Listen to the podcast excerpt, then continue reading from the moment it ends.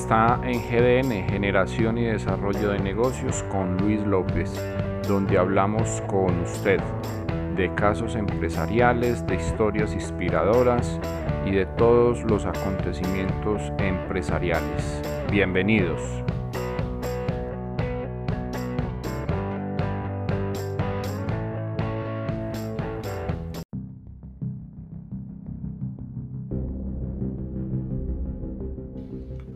Hoy amigos estamos con un centennial, con un joven muy disciplinado, amante de la lectura, del servicio a los demás, y nos va a hablar sobre sus logros y cómo las finanzas deben influir positivamente en el desarrollo humano.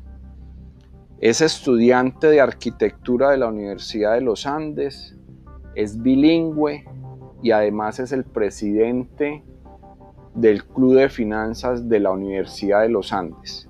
Está con nosotros Jaime Varela Marulanda. Bienvenido Jaime.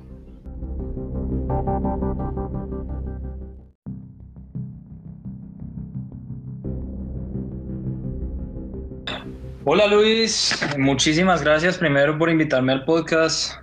Me encanta este espacio para comunicar todas las ideas y compartir experiencias. Me parece muy valioso justo ahorita en, los en este tiempo de pandemia. Bueno, yo soy Jaime Julián Varela. Yo soy estudiante que está terminando arquitectura en este momento, becado en la Universidad de los Andes. Eh, soy además el presidente actual del Club de Finanzas e Inversión, también de la misma universidad. Y, te voy a contar un poco cuál es mi experiencia desde el colegio hasta llegar a la Universidad de los Andes y llegar a ser presidente del Club de Finanzas estudiando arquitectura, ¿no? Yo vengo, yo vengo de, de una familia de comerciantes, mis papás importan ropa. Eh, yo nunca pues nos ha faltado nada, pero tampoco hemos dado nada por hecho. De hecho, yo la universidad no la tenía paga, era, era algo que, que yo lo tenía muy consciente. Y mi abuela, recuerdo, me decía que me bajara de la nube de muchos compañeros míos que iban a estudiar pues, en universidades en Bogotá, yo, que pues nosotros no teníamos recursos para pagar eso. Luego, después de todo un proceso, yo la verdad pasé por un proceso de, de maduración uno en la época adolescente pues comete muchos errores, aprende muchas cosas, encuentra muchos gustos. A mí me gustó mucho el, el Hapkido, las artes marciales, me enseñaron los valores de la disciplina, de la constancia y la paciencia y la perseverancia. Eh, siento que me aprendí mucho en artes marciales, el deporte me ha encantado todo el tiempo, pero mi papá siempre me, me habló sobre la importancia del hábito de la lectura entonces todos los días yo a la hora del almuerzo leía el periódico, leía al menos una noticia, estaba enterado de todo, alimentaba más mi curiosidad y más que todo fortalecía el músculo de, la, de, de mantener esa curiosidad viva, ¿no? Por el conocimiento y saber cosas.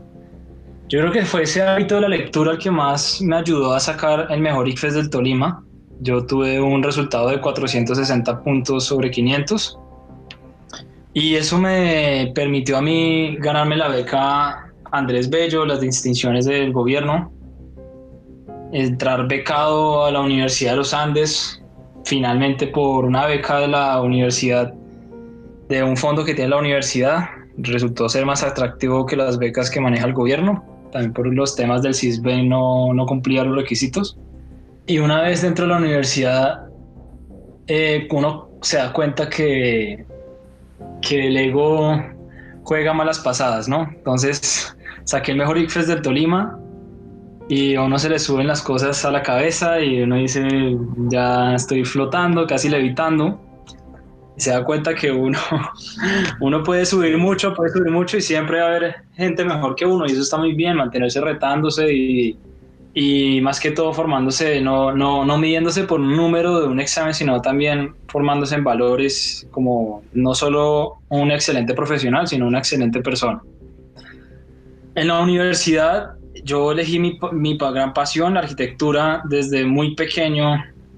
Me, ha encantado diseñar ciudades con juguetes, con lo que encontraba, con los dominos, construía edificios.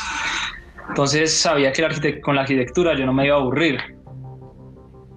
Luego como a mitad de carrera entró la crisis porque me di cuenta que quizás no era lo que me iba yo a dedicar 100% a diseñar, a dibujar planos.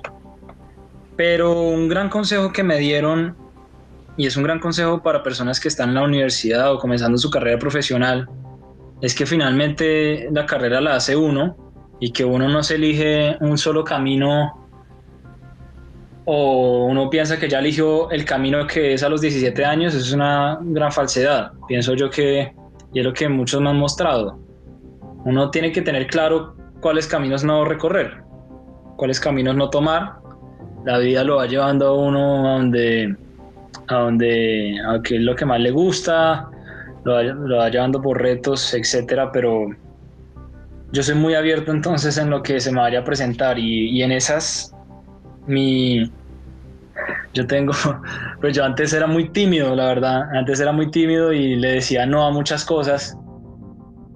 Ahora es muy difícil que yo le diga no a algo cuando cuando me interesa. Y me, me, encontré, encontré la oportunidad de pertenecer al Club de Finanzas de la Universidad de los Andes en la época en donde las criptomonedas estaban en auge. Yo me interesaba mucho el tema, me había metido en, en esos temas, e incluso caí en varias pirámides y, y de todas formas yo dije, oiga, me intriga saber, uno, para que no me vuelvan a estafar en la vida, pero también porque, porque si porque siento, y eso es algo que yo siempre trato de inculcar a los nuevos miembros del club, que aprendiendo finanzas y cambiando la cultura financiera del país, hay una herramienta de transformación social inmensa. Siento que logrando que las personas, mediante la educación financiera, sepan al menos cosas mínimas de cómo calcular los intereses de una deuda cuando se endeudan para comprar un televisor, para comprar una nevera, un carro y cómo quizás generar ahorros que no sean únicamente la pensión.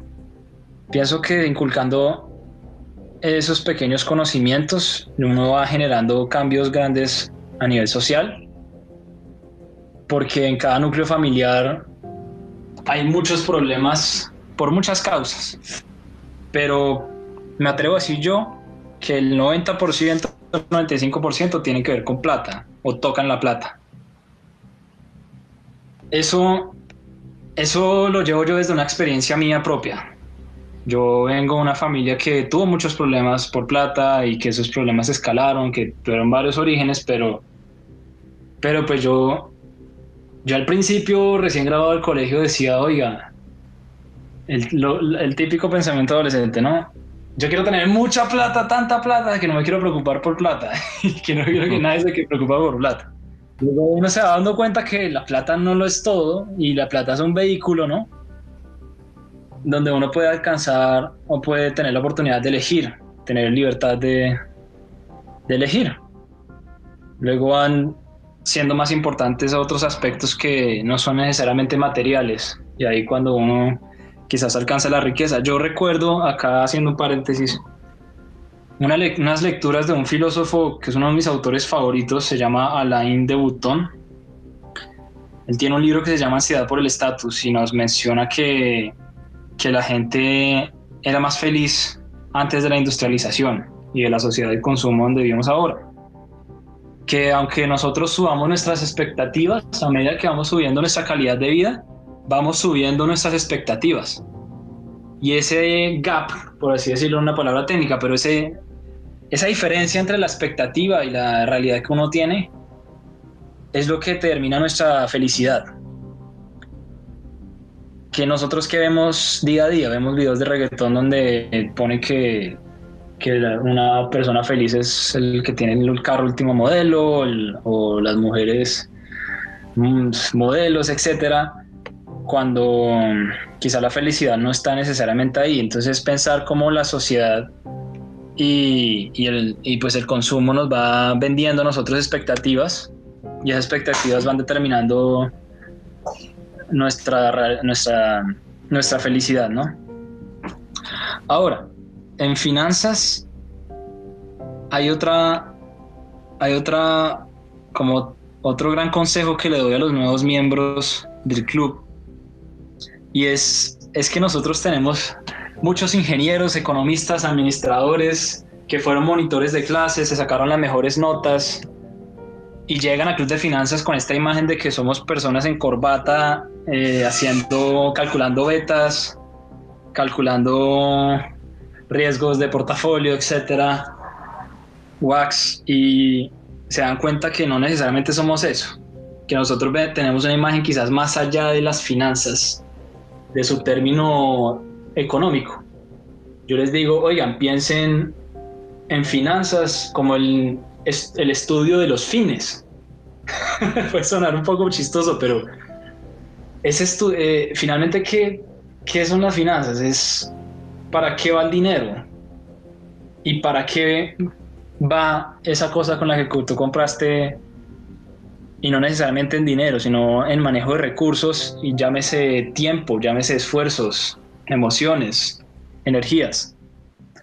Piensa en su vida como si fuese una inversión, como su mayor, su mayor recurso no retornable y más preciado, activo, activo más preciado de vida es el tiempo, ¿no? ¿En qué lo invierto? ¿Vale la pena? ¿No vale la pena? ¿Cuál es la tasa de retorno? ¿El valor terminal? Entonces pensar un poco más en ese sentido es, es como el mindset o el, el, esquema de pensamiento que tiene Warren Buffett, uno de los mm, pues, mayores, eh, más respetados inversionistas estadounidenses. Él tiene otro consejo muy, muy importante y es nunca inviertas en un negocio que no entiendas. Su forma de invertir, en empresas no es comprando las noticias, no es invirtiendo por miedo a perderse la oportunidad o FOMO, lo que llaman en inglés, su forma de invertir es ir a la empresa y analizar su cultura. Y ahí, ahí quiero hacer un punto muy importante. La suma de, todos nuestros hábitos, acciones y pensamientos es, y preconcepciones es la, cultura. Y eso también es un, tip demasiado importante para el emprendedor nuevo, que elija muy bien a sus socios a sus y a sus primeros colaboradores porque aquellas personas son las que van a determinar la cultura de la empresa que va a montar. Y si es una cultura íntegra, con fuertes valores éticos, está destinado al éxito. Pero si desde el principio, y ahí, ahí es cuando yo, cuando seguro me, me estarías preguntando, yo cómo conecto la arquitectura con todo lo que hago. Y es que montar una empresa es como construir un edificio. Tú, antes de construirlo y en el proceso de diseño y de concepción, tienes un montón de fuerzas, de vectores. Está el cliente, el que pone la plata al edificio. Están los usuarios que van a usar a futuro esos edificios. Están los vecinos del edificio, los proveedores de material, el medio ambiente, está la ciudad, está el curador, etcétera, etcétera. Hay un montón de actores uno tiene que pensar entonces en un sistema. ¿Cómo yo puedo lograr el mejor producto eh, buscando que todos estos stakeholders o partes interesadas tengan el máximo beneficio posible? Eso es un trabajo muy difícil, muy difícil y en verdad ahí se pone a prueba realmente a, un arquitecto. A mí me gusta decirme, casi que me digo a mí mismo, la verdad no, no le digo a nadie que yo, pero yo cuando me pongo a pensar, vea, yo no, oiga, yo no voy a ser arquitecto de diseñar casas, de diseñar edificios, soy capaz y lo hago muy bien, pero a mí me gusta diseñar quizás otras realidades, diseñar negocios, entonces uno, por ejemplo, cuando va a montar una empresa, uno tiene los mismos vectores. tiene unos usuarios futuros, tiene unos inversionistas, tiene unos proveedores, etcétera, que todos van a afectar la empresa. Ahora, que yo creo que voy a volver un poco a la historia mía de cómo llegué a ser presidente del Club de Finanzas. Y además qué tuvo que ver mi paso por la política el año pasado.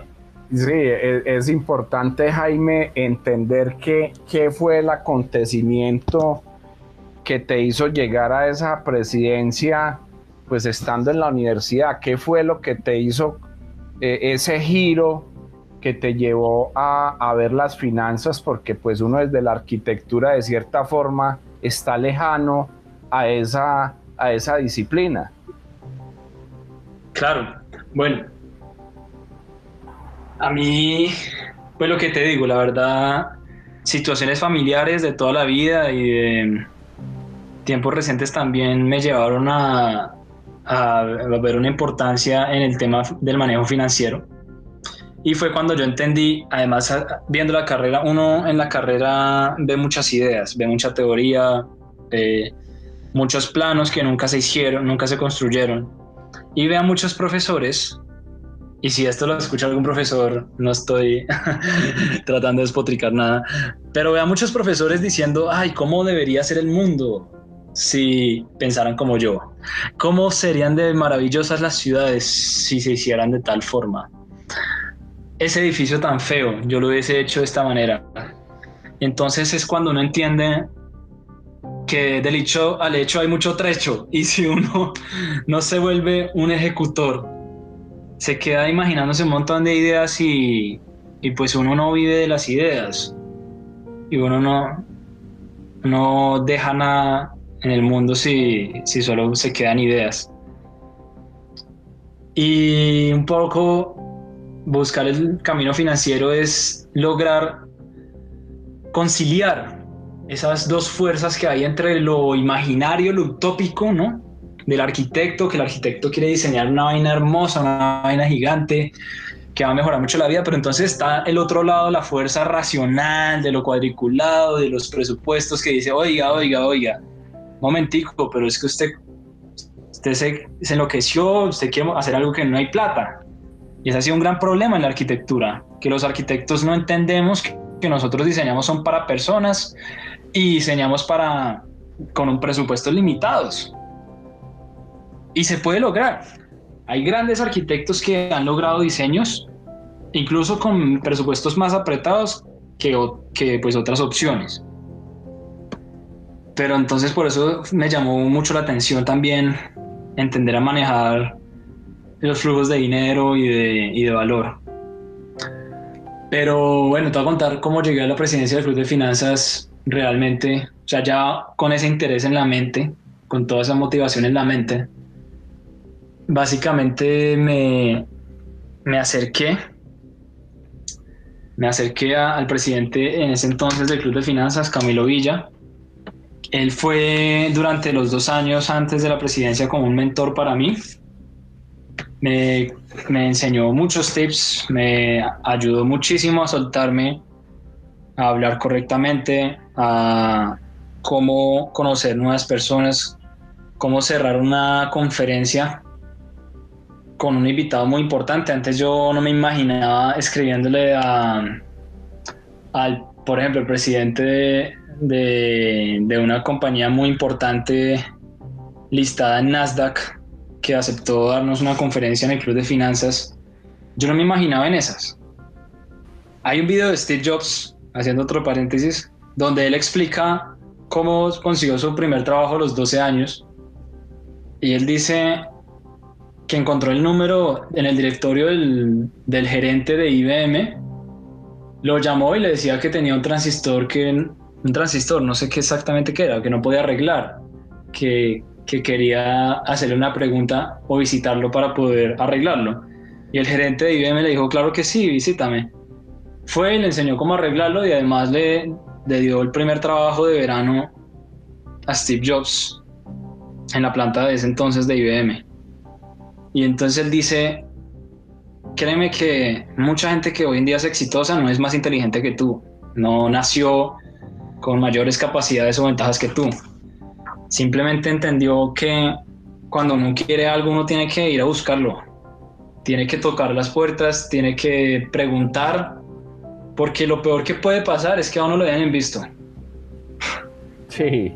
Lo peor que puede pasar es que digan, oigan, este man, este man, ¿quién se cree hablándome a mí, el presidente no sé qué? Si uno se queda con esas preconcepciones, es muy difícil salir adelante, pero ¿sabes qué me he dado cuenta? Que esas personas que, que están allá arriba, que uno dice, uy, están levitando, justamente llegaron allá arriba por su humildad y sus, y sus fuertes valores de, de gratitud y, y, reciprocidad. Ellos, cuando uno habla con el presidente de una empresa, por, no quiero nombrar, pero bueno, con gente muy importante del mundo financiero y de bancas de inversión, le dicen a uno, oiga, yo, a mí me ayudaron mucho para llegar acá y yo quiero devolver ese, ese, ese, ese valor que me otorgaron. Sí, ese, ese es un común denominador en... Eh, totalmente. estoy de acuerdo contigo con eso. Totalmente, totalmente. Y es algo que yo, yo estoy empezando a ejercer desde ya. A mí me apasiona ayudar, recibir nuevos miembros en el club de finanzas, ayudarlos a conseguir pasantías, eh, darles tips, aunque yo no sea, yo no tenga formación de financiero, yo ha sido todo autodidacta. En el, en el club de finanzas uno con, con, lo que van hablando otros miembros va aprendiendo también. Que me contaras la esencia del club, cuál es su objetivo, eh, cómo funciona, por qué la universidad eh, ha desarrollado ese club y cuál es, digamos, su misión. Eh, voy a empezar por lo que es el club de finanzas como tal la presentación corporativa de nosotros. El Club de Finanzas de la Universidad de los Andes se fundó en el año 2011 eh, por personas que hoy en día están eh, pues en muy buenos cargos, personas muy pilas que en esa época entendieron que en Colombia necesitamos crear cultura financiera, que en Estados Unidos y mientras en Grecia, España, Irlanda y Estados Unidos estaban despidiendo un montón de gente, eh, personas perdiendo sus hogares, sus ahorros de toda la vida. En Colombia no nos había golpeado tan duro la crisis, sin embargo sabíamos que en algún momento nos iba a llegar el, nos iba a llegar el momento. Y fundaron el club en el 2011, nació como el Círculo de Inversionistas Unandinos. En principio era un grupo, un grupo que se reunía a hablar sobre inversiones, sobre la bolsa, no tenía tanto esa visión de transformar la cultura financiera en el país. Yo creo que en ese momento no, no se habían trazado ese objetivo tan ambicioso, pero fue creciendo a tal punto de, de, de llevar conferencistas. Entonces luego la principal tarea del club era básicamente llevar ejecutivos importantes, líderes de, del sector en Colombia, a la Universidad de los Andes, a hablar con estudiantes, a dar conferencias, a, ofrecer pasantías y prácticas. Ese, ese es como nuestra esencia. Nuestra esencia es ser un puente entre la comunidad académica y el mundo real. Pero luego estudiando nuevamente los referentes, nosotros, nosotros no, no nos inventamos esto. El tema de tener clubes de finanzas no es de nosotros, eso es algo que viene de afuera de universidades élite en el mundo. Uno de los primeros clubes de, fin, de inversiones o sociedades de inversiones es de la Universidad Erasmus de Rotterdam, fundado en 1983. Listo, entonces, hoy en día, pues el club creció, crecimos en miembros, en actividades, y nos propusimos tres objetivos sencillos. Uno, alcanzar la excelencia trayendo eh, a los conferencistas del sector a la universidad, buscando reunir a los mejores de los mejores en la universidad, forjando así una comunidad. Ese es el segundo pilar. Forjando una comunidad de personas que no solo sean excelentes en lo que hacen, y muy pilas, sino que tengan fuertes componentes éticos, que tengamos los mismos valores de no simplemente ir a perseguir la plata, sino que verdaderamente crear empresas y crear valor tanto para, para nuestro contexto inmediato como a la sociedad y eso es ese ya es nuestro tercer pilar que es el compromiso buscamos que el, financiero no sea no sea ese que, que, las películas han pintado un poco no el Wall Street sí. el que está ahí en yates super avaro y y de todo. sí, sí. Sí, la imagen que tenemos del financiero de Wall Street y, y, el banquero, cuando realmente no, no es así. Claro, están, están esos así, están los que han entrado al mundo financiero buscando ese, ese tipo de vida porque creen que es así. Cuando, cuando, por Dios, nosotros acá debemos tenemos una responsabilidad enorme. Ahí recuerdo las palabras del anterior rector de los Andes, Pablo Navas, que menciona que tenemos una como uniandinos, dábamos unos números con Alejandro Gaviria de qué porcentaje de la población colombiana son uniandinos. De 45 millones, eh, tenemos en este momento poco más de 60 mil graduados profesionales uniandinos, eso equivale a menos del 0.1% de la población colombiana es uniandina y es, dice, oigan, nosotros tenemos una responsabilidad enorme que además es bienvenida. Ese es el compromiso que yo tengo además porque la universidad me la está pagando un fondo que se llama el Fondo Quiero Estudiar Escala, que fue financiado por grandes ejecutivos, grandes empresarios que entienden esa necesidad de, devolver el favor, de devolver el, valor que les ha dado. Yo siento entonces como una fuerte responsabilidad ética, moral, con, con devolver conocimientos, devolver servicio. Eso quiere ser, eso yo lo experimenté dentro del club de finanzas. Yo creo que eso es lo que finalmente me enamoró de, de esa organización, el servir cuando uno empieza a, experimentarlo, porque al principio le dicen, oiga, no, es que usted tiene que encontrar verdadera vocación de servicio. Y eso no es como que uno va y presenta una cartilla, responde unos requisitos y ya tengo vocación de servicio, ¿no? Sí. Eso uno la va encontrando a medida que se sienta parte y se sienta parte de una causa mayor. Servir para ser mejor. Sí, leí por ahí algún artículo que decían que los millennials y las nuevas generaciones ya no les interesa tanto el trabajo buen pagado o la empresa que tiene buen nombre, sino sentirse parte de una causa mayor. Que no están ahí sentados en un escritorio o no están eh, haciendo trabajos solo por llenarle el bolsillo a otras personas, sino porque quieren, quieren hacer parte de una causa mayor, ya sea interna, ya sea con su propia familia o con sus seres queridos, o ya sea externa.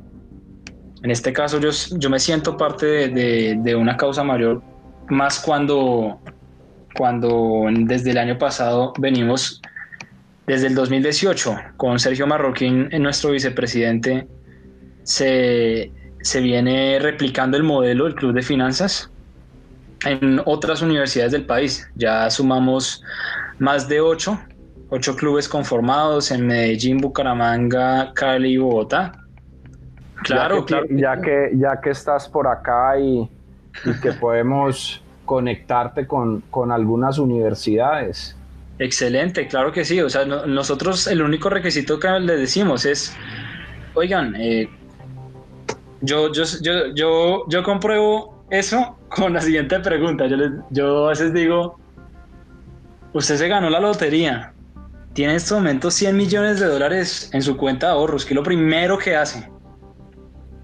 Me han, dado muy buenas respuestas y pésimas respuestas. cada, quien, hace con la plata con lo que, se le venga en gana. O hay unos que dicen, lo primero que hago es comprarle una casa a mi mamá. Lo primero que hago es llevarle un regalo enorme a mi familia. O hay uno, uno entiende muchas prioridades. Hay quienes responden que lo primero que hacen es gastarse la mitad en una fiesta y en viajes propios y bueno, está bien, o sea, no, de pronto no, no son aptos para dirigir una organización que busca como cambiar esa, esa, cultura, pero, pero bueno, es así, esa es la, la gran pregunta que nosotros nos hacemos.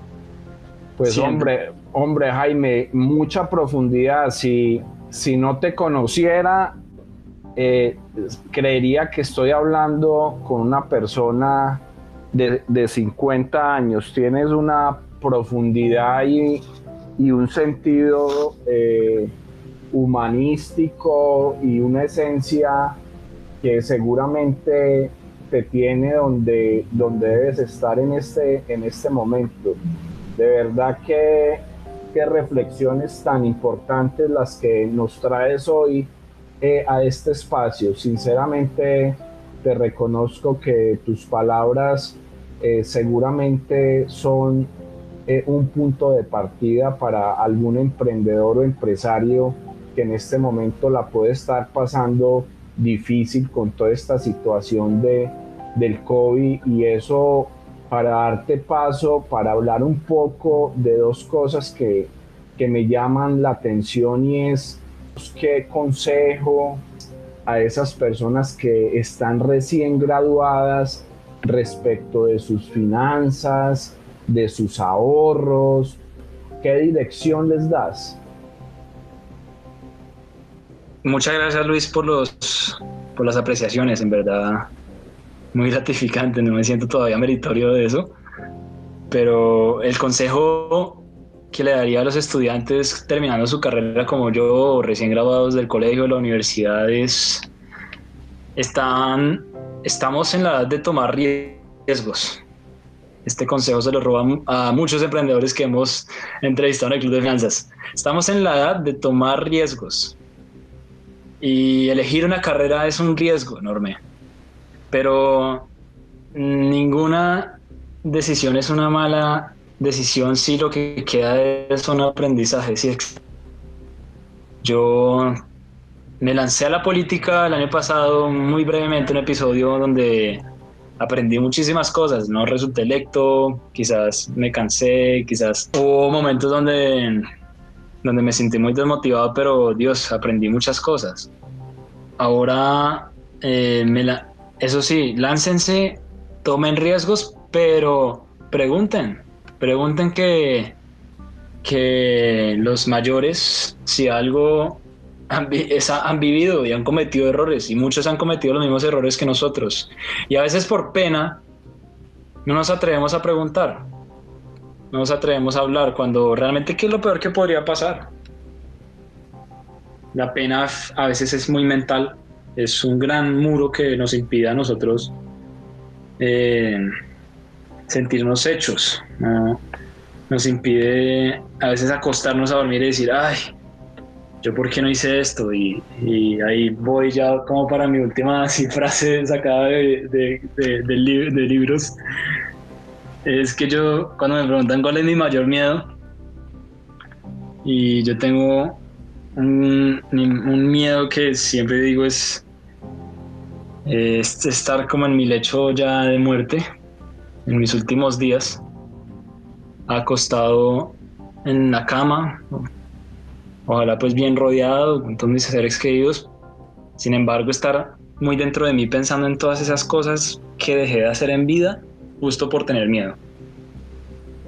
Entonces, no tengan miedo, tomen riesgos, estamos muy jóvenes, ¿qué es lo peor que podría pasar? Pregunten, Pregunten, pregunten, pregunten sin pena y busquen mentores. ¿Quiénes son mentores? Los que mejor responden tus preguntas. Bueno, Jaime, ¿y qué podemos hablar y qué, qué consejos, qué recomiendas en temas financieros, en, en temas financieros personales? Bueno, Luis, nosotros, eh, de hecho, nuestro programa de finanzas personales nosotros lo hemos venido desarrollando con varios profesores, entre esos Santiago Rodríguez Raga de la Universidad de los Andes. Ese programa de finanzas personales em, lo empezamos haciendo con, con el personal de servicio generales de la universidad. Nosotros por cariño les llamamos monitos. y luego logramos llevarlo a excombatientes de la FARC en el Meta y en el Caquetá, en San Vicente del Caguán, enseñándoles a ellos pues que era desde qué son los bancos, qué es una cuenta de ahorros, qué es una cuenta corriente, hasta cómo calcular los retornos de, de tantos proyectos productivos que ellos tienen, ¿no?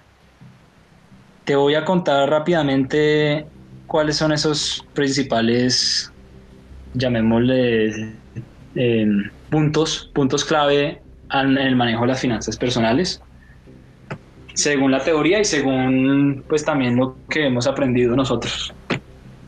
Ese fue un gran reto cuando fuimos a, a ver los, a los excombatientes de la FARC.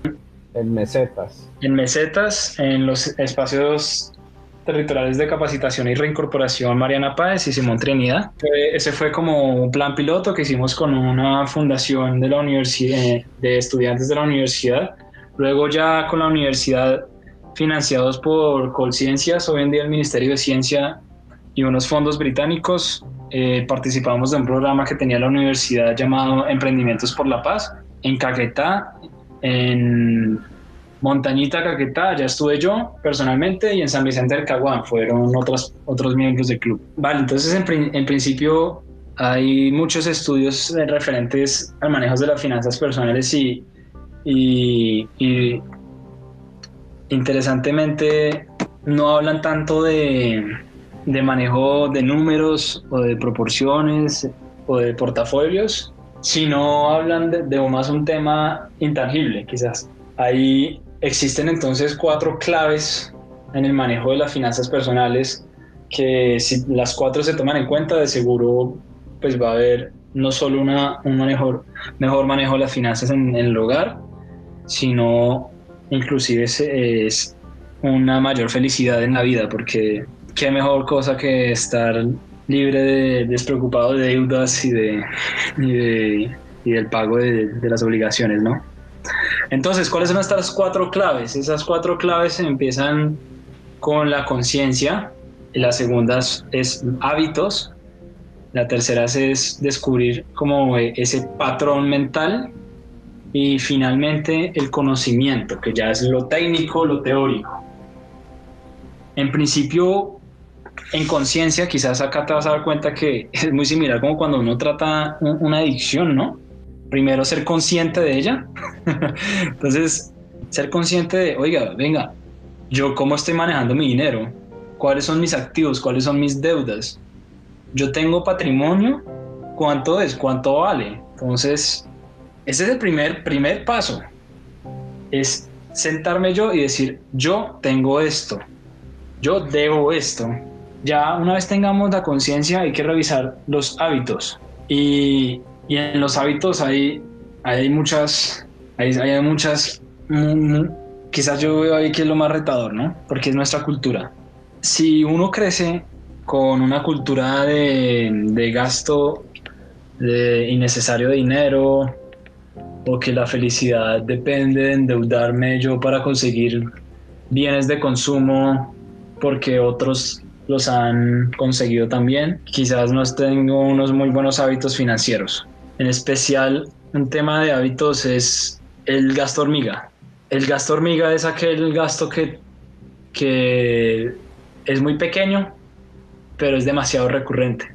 ¿A qué, ¿A qué voy? Al cafecito, a la cervecita, al chocorramo, que no es tan mal tenerlo, no es que ahora en adelante ya no me puedo gastar 1.300 pesos en un, bueno, ya están 1.600 pesos un el, El, típico comentario colombiano es que hoy es viernes y yo me merezco unas cervecitas. Exacto, y, y es que no es que esté mal, es que si se hace de manera inconsciente, es cuando nos dimos cuenta, oye, ¿y en qué se fue mi plata? Eh, pucha, billete que entra, billete que, que, se sale de billetera. No, es que no somos conscientes de en qué nos estamos gastando la plata, de qué, lo, qué es cuánto, cuánto es lo que tenemos. Hay un, acá voy a hacer un, bueno, para pasar al tercero, que es el patrón mental, voy a hacer un pequeño paréntesis de un pro, de como un proverbio, una meta, una metáfora japonesa sobre el bambú japonés, que retrata el tema del, camino financiero como si fuese un bambú japonés.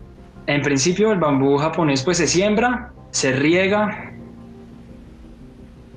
crecen sus raíces y demora siete años en crecer sus raíces y en salir un pequeño retoño y tan solo y, y, tan solo unos cuantos meses, seis semanas, en crecer más de 30 metros. Muchos años en donde uno está y va creando unas raíces que son muy fuertes, unos cimientos, yo lo veo como un edificio, unos cimientos que son sólidos, pero el resultado quizás no, no está a primera vista en el corto plazo, pero puede llegar a ser muy grande en el largo plazo. Y además, y además el bambú tiene eh, esa capacidad de la flexibilidad que también es vital en, en, los negocios, porque el bambú también tiene la capacidad de adaptarse a las condiciones, a pesar de ser tan, fuerte. Exacto, es, es, es, sólido, finalmente. Puede no parecerlo mucho, pero es muy sólido. Y entonces acá cuando, eh, en esta metáfora, se habla de cuatro fases en el, pues en el camino del de manejo de las finanzas personales. ¿En qué fase estoy? Es la primera pregunta pues, que uno se hace cuando llega en la conciencia.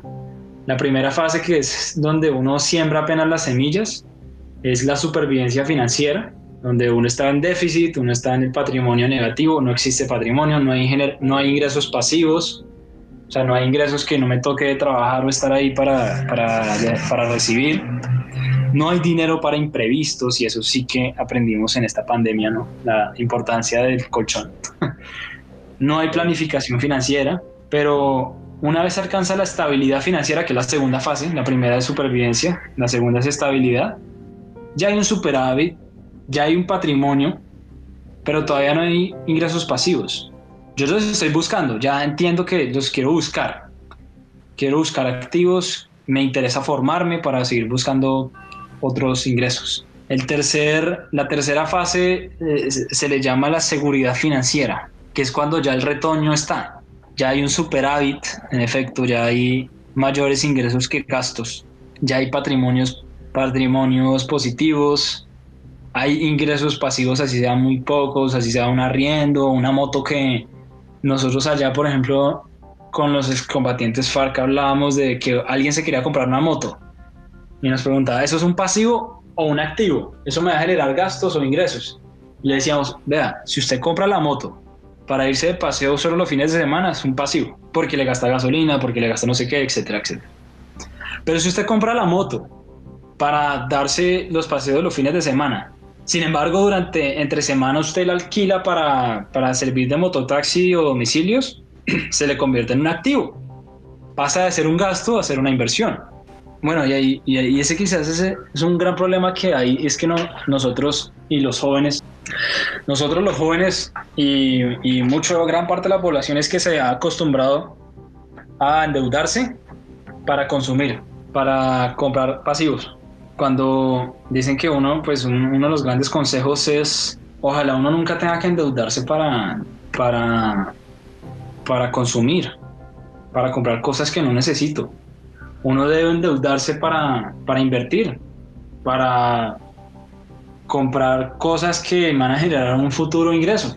Y ahí es cuando uno ya alcanza lo que es la cuarta fase, que pues esa la, la hemos escuchado mucho, la, la, la, libertad financiera, ¿no? Entonces está la primera fase, supervivencia financiera, segunda fase es estabilidad financiera, tercera fase es seguridad financiera y por último está la libertad financiera.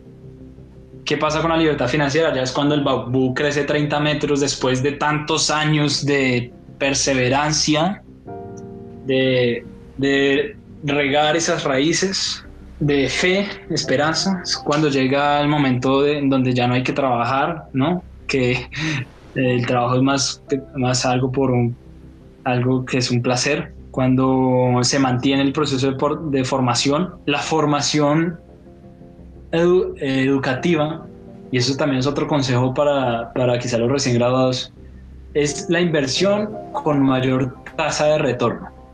Está comprobadísimo. Está comprobadísimo. O sea, el, típico dicho de papá de yo le dejé no le puedo dejar nada, pero le dejé la educación, completamente cierto.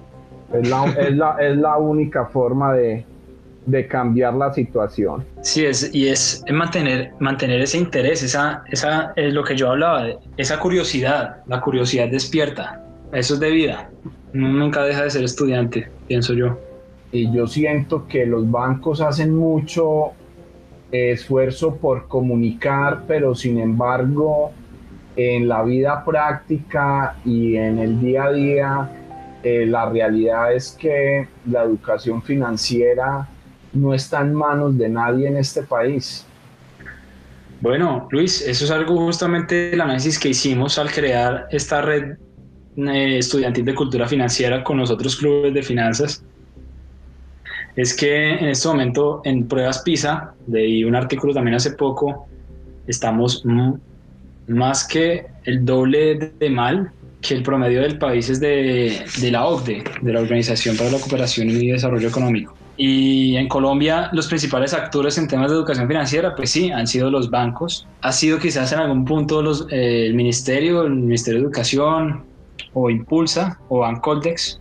Sin embargo, ¿qué pasa? Que ellos son, que los bancos pues dan la educación financiera que a ellos les conviene. Y eso es normal. Y que les obliga la ley no más. Que les obliga la ley y, y, que a ellos les conviene. Entonces ellos te van a decir, claro, pues está bien pagar una tarjeta de crédito porque eso te da historial crediticio, pero quizás no sea la respuesta para todos, o quizás consumir, pues allá no hay, no hay como un actor que transmita educación financiera eh, con menos sesgos. Y es cuando me preguntan a veces, oiga, ¿yo en qué puedo invertir la plata? Pues primero que todo, no meta los mismos huevos, todos los huevos en una sola canasta, dicho milenario que, que sigue teniendo vigencia.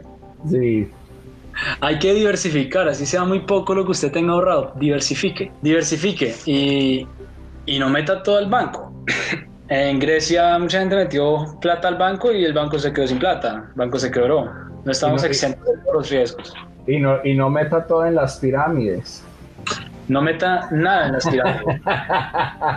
Muchos aprendieron, pero sin embargo siguen existiendo pirámides y es increíble. Sí, ahí, qué pena, hago la, hago la cuña, pero por favor, uno no se vuelve millonario con dos aplicaciones en el celular.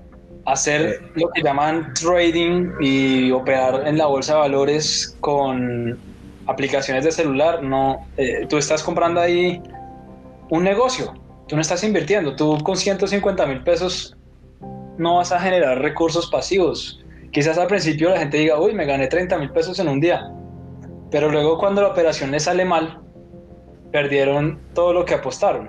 y cuando uno pierde todo lo que apuesta, eso no es una inversión, eso es un casino. Eso es, lo, eso es la mejor palabra, eso es una apuesta. Jaime, te cuento que muchísimos temas para, para tratar. Eh, me gustaría volverte a invitar y, y sobre todo esta nueva tendencia de los préstamos por internet. No, Luis, con muchísimo gusto. De hecho, FinTech fue el área donde yo entré en el club de finanzas. Nosotros, Lineru, que es una FinTech de micropréstamos en línea, fue la que nos patrocinó el proyecto del Meta. Ajá, y sí. claro, me, me, encantaría hablar de ese tema. Si te parece, en un minuto voy a terminar con los otros dos factores claves en temas de finanzas personales que los dejé un poco rezagados. El tema del patrón mental. El tema del patrón mental, pues es todo eso que nosotros tenemos de preconcepciones frente al dinero. Allá con excombatientes de FARC hicimos un proceso de design thinking o pensamiento basado en diseño sobre, oigan, ustedes qué concepciones tienen sobre los bancos. Entonces ellos escribían qué concepciones tenían, ¿no? Para uno construir nuevos conceptos tiene primero que de construir todos los anteriores. Ahora, si uno creció en un ambiente familiar donde el dinero era el causante, entre paréntesis, de todos los problemas, pues ahí uno ya sabe que tiene un patrón mental que debe construir y uno debe re, re, repensar mi relación con el dinero, ¿no? Si uno cree que todos los millonarios llegaron allá son por ser malvados o por ser avispados o por ser corruptos, pues yo nunca voy a llegar ni siquiera a ser medianamente libre financieramente, porque una vez voy a tener miedo de volverme un corrupto o de volverme un alguien malvado, cuando quizás no sea así. Ya el cuarto, la cuarta clave para terminar el tema de conocimiento de, de las finanzas personales, hay unos porcentajes o unas proporciones de las que habla Harfaker, es autor de un libro muy conocido, se llama Los secretos de la mente millonaria. habla sobre finanzas personales, donde, donde habla que uno debe dividir los, el presupuesto que uno tiene en una proporción casi un pareto de 80-20. En este caso lo hace de 70-30. Habla de que uno el 70% del presupuesto debe destinarlo a gastos a los gastos necesarios. ¿Cuáles son los gastos necesarios? Pues aquellos lo que se llama el costo de vida de uno. Si el costo de vida de uno supera el 70% de los ingresos que uno tiene, uno tiene dos opciones. O trata de mirar cómo aumentan mis ingresos, o es porque, oiga, mi costo de vida es muy alto y yo no me puedo dar estos lujos. Toca que uno, toca que uno, uno entienda y sea consciente de cuáles son los gastos que uno tiene. Entonces, el 30%, el 30 restante, que son los gastos innecesarios, cuando yo debo decir, listo, le doy el 10% al ahorro, ya sea para invertir a futuro, para comprarme la nevera, para comprarme la moto, lo que sea necesario, o para comprarme, o para invertir, montar un puesto, etcétera, generar, generar un ingreso pasivo, o para tener un colchón para imprevistos. ¿Quién se iba a imaginar que una pandemia iba a azotar el mundo y, mucha gente iba a perder el empleo? Pues es que esos son los imprevistos y es por eso la importancia de tener colchones. Lo que pasa es que cuando las cosas están muy bien, pues la gente piensa que así, va a ser el resto de la vida y no, pues la vida es de ciclos, ¿no? Entonces, al 10%, el resto, pues tú lo vas dividiendo. La idea es que definas categorías y la idea es que uno maneje un presupuesto. Hay en este momento muchas aplicaciones de celular como wallets que, que te ayudan a ti a manejar un presupuesto y uno lo va dividiendo y la aplicación misma te va contando, oye, estás gastando mucho dinero en la cervecita el fin de semana. Oye, eh, te falta esto para completar lo del arriendo. Entonces es muy bueno uno organizarse porque así, si uno hace eso, descarga de la cabeza las cuentas y, y así uno vive más tranquilo. o sea, tener un manejo de finanzas personales es comprar tranquilidad y dar espacio a la felicidad. Muchas gracias. Síganos en, los, en redes sociales. Libros hay muchos. El más importante, la Biblia de los inversionistas y de los financieros, claramente es El inversor inteligente de Benjamin Graham, que fue el profesor de Warren Buffett. Pero cuentas en Instagram muy recomendadas, pues la del Club de Finanzas de la Universidad de los Andes, arroba FIC Uniandes, arroba también mis propias finanzas, que es Juan Pablo Zuluaga, una persona muy estudiada en Estados Unidos que se dedica a hacer educación financiera. Él tiene muy buenos videos y tutoriales sobre muchos temas. Ahorita está en boga el tema de la hipoteca inversa, ¿no? Pero evidencia en Colombia sería un tema también muy interesante para debatir. Y otras cuentas, arroba libertad, conté, libertad.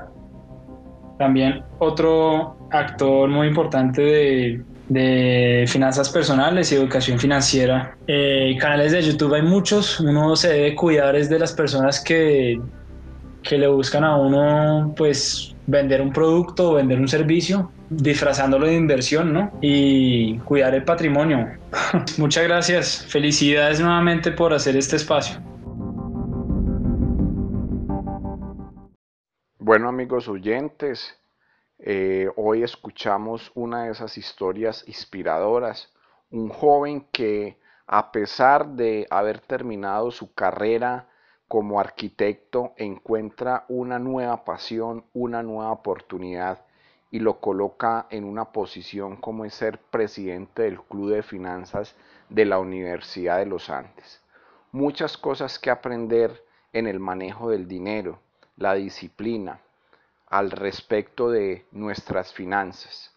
Mucho que aprender de cómo aprovechar el conocimiento y realmente convertirlo en competencias que solucionan problemas. Muchas eh, enseñanzas respecto de las reflexiones de Jaime. Espero que hayan disfrutado el podcast de esta semana. Los invito como cada lunes a encontrar en las plataformas como Spotify, Google Podcast, YouTube, eh, iTunes y otras plataformas donde nos pueden encontrar como GDN Luis López. Nos vemos en la próxima. Chao, chao.